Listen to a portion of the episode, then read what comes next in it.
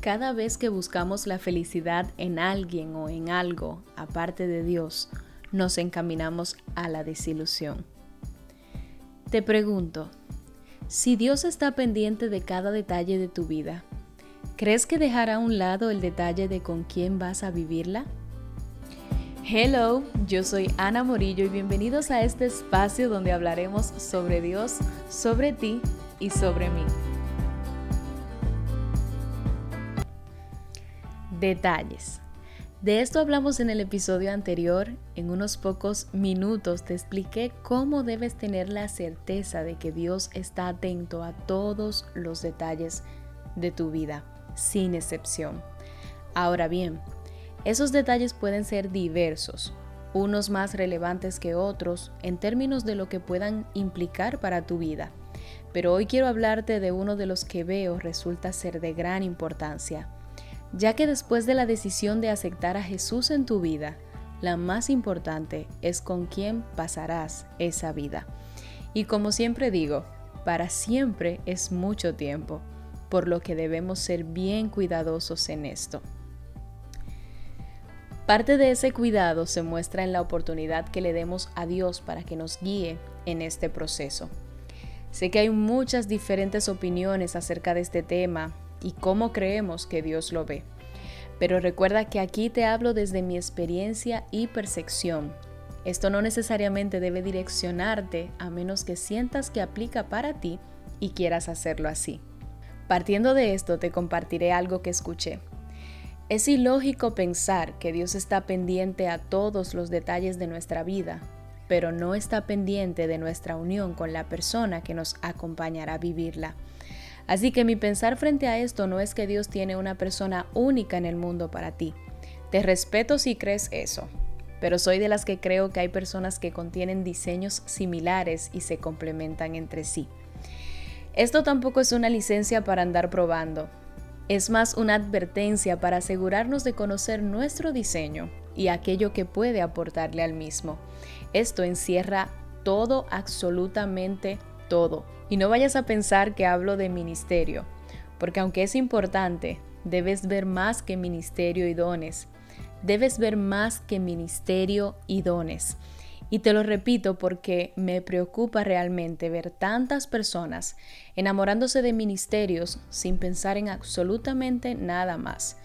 Y en el pastorado juvenil ya he visto consecuencias bien tristes de casos así. Matrimonios prematuros y divorcios apresurados.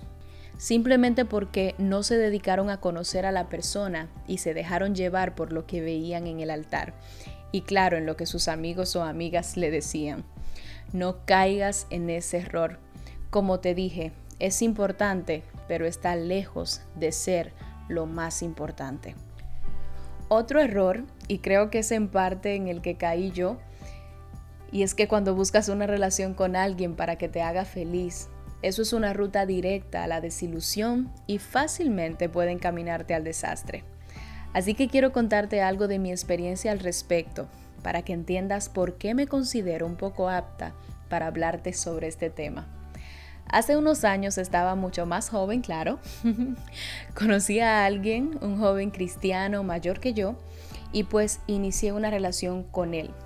Una relación un poco extraña porque realmente esa persona nunca mostró ese interés de realmente quizás eh, mostrar, dígase a mis autoridades espirituales y demás, esa supuesta relación que se mantenía, pero bueno, ese no es el caso. El punto es que inicié esa relación basada en mi madurez, inexpertise y sobre todo basada en mis carencias. Porque tal como en este tiempo he aprendido tus relaciones pueden estar fundamentadas en tu abundancia o en tus carencias. En mi caso, en ese tiempo mis carencias estaban a flor de piel y empecé a tratar de cubrirlas con una relación dañina que afectó varias áreas de mi vida. La manipulación y las mentiras fueron lo que más probé y esto claramente repercutió en mi vida espiritual, mis emociones y mi servicio a Dios por consecuente. Pero la realidad es que todo no surge porque sí. Siempre que das espacio a algo incorrecto en tu vida, puedes relacionarlo con la condición espiritual en la que te encuentras o con las cosas a las que les estás dando acceso. Me explico. A veces la falta de oración y conexión con Dios son una puerta bien amplia al mal accionar. Y otras veces las secuelas de una niñez no sanada puede generar carencias que buscan ser llenadas con cosas o relaciones incorrectas. Por eso creo tanto lo que mi mentora Keren dice al respecto. Primero sana y luego avanza. No abundaré mucho en todo lo que atravesé para sanar esa experiencia y el trabajo de reciclaje que Dios tuvo que hacer en mí para que esa experiencia me aportara de la manera que lo hizo. Porque sí, aprendí demasiado y desarrollé una mentalidad totalmente diferente después de haber atravesado esa temporada. Pero aunque agradezco que pude sacar lo mejor e incluso creo que era necesario para crecer internamente y sobre todo madurar. Pero no niego que en ocasiones pensé que pude haberme evitado todo eso si hubiese incluido a Dios en esa ruta que elegí caminar. Ahora, lo real es que Dios, siempre que le des la oportunidad, reciclará tus errores y los usará para tu bien. Pero si tienes la oportunidad de incluirlo antes de caer en ellos, te evitarás malas experiencias que luego tendrás que dedicar tiempo en sanar. Y ahora quizás preguntarás, Ana, ¿pero qué hago si realmente entiendo que en esta temporada ya necesito tener un novio o en el caso de los chicos, una novia? Te diré, prepárate para ser y luego ora para tener.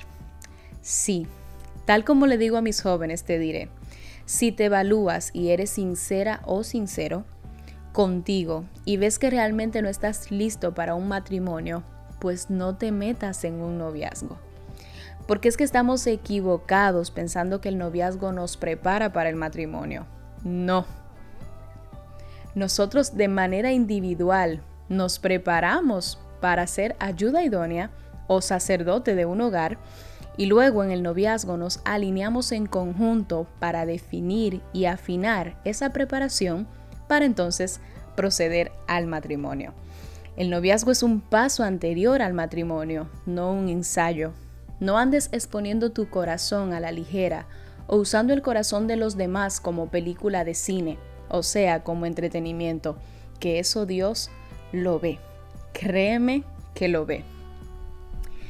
Y ahora quiero compartirte algo que aprendí del libro Mentiras que las jóvenes creen.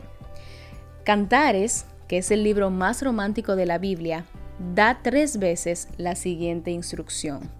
No despertéis ni hagas velar al amor hasta que quiera. ¿Qué significa esto? MacArthur en su Biblia lo dice así. La Sulamita sabía que la intensidad de su amor hacia Salomón no podía vivirse hasta la boda. Es decir, hay muchas interpretaciones acerca de esta historia que tiene continuidad en cada capítulo del libro de Cantares y una de ellas es que se trataba de la Sulamita y Salomón.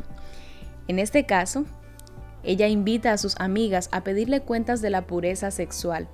Hasta ese momento el deseo creciente de la Sulamita por Salomón se había expresado de maneras diferentes y delicadas, a diferencia de las expresiones abiertas y explícitas que siguen, y que eran totalmente apropiadas para una mujer casada.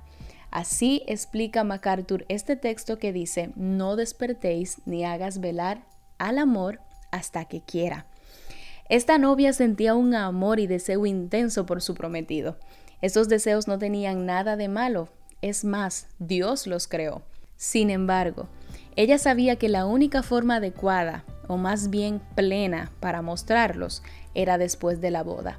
Así que decidió no despertarlos, no alimentarlos hasta el momento en que podían de manera legítima. Dios tiene buenas razones para ordenar que no despertemos al amor antes de tiempo. Entonces, ¿cuál es el tiempo de despertar al amor? Es apropiado despertarlo en el momento de tu vida en el que estés listo para empezar a pensar en casarte y cuando Dios te ha direccionado a la persona que está lista para comprometerse contigo para toda la vida. Aquí quiero aconsejarte algo. Quiero abrir un pequeño paréntesis en la misma línea. Por favor, no seas de esos que no reciben los consejos de sus padres y amigos, y aún de sus líderes al momento de elegir pareja, porque dicen, esto es cosa mía, no caigas en eso. Con esto no te digo que te pongas a escuchar a todo el mundo, porque definitivamente puedes cometer el error de alejarte de una persona adecuada para ti. Sin embargo, nunca está de más un buen consejo dado por alguien sabio y que quiera lo mejor para ti. Y hay una frase dicha por Amy Carmichael que dice, es sabio confiar en que Dios suplirá el deseo que Él mismo ha creado. Es necesario que te prepares para que no seas tú quien por tu forma de ser detenga el hecho de que Dios supla este deseo. Pero tampoco permitas que la ansiedad por el hecho de que ya te sientes lista o listo para que llegue ese complemento a tu vida te desespere y te haga cometer el error de entrar en algo que Dios no quiere para ti. Recuerda que como te dije al principio, para siempre es mucho tiempo. Y sobre todo recuerda que si Dios está pendiente de cada detalle de tu vida, de este no va a ser la excepción. Y estoy segura que si lo buscas, Él te indicará quién es la persona correcta, la traerá a su tiempo y confirmará. Y verás el respaldo de hacer esto tan importante con su guía y dirección. Este episodio lo voy a dejar hasta aquí porque quiero hablarte de algunos temas similares en por lo menos uno o dos episodios más. Así que está atento porque sé que te va a edificar muchísimo y será hasta la próxima.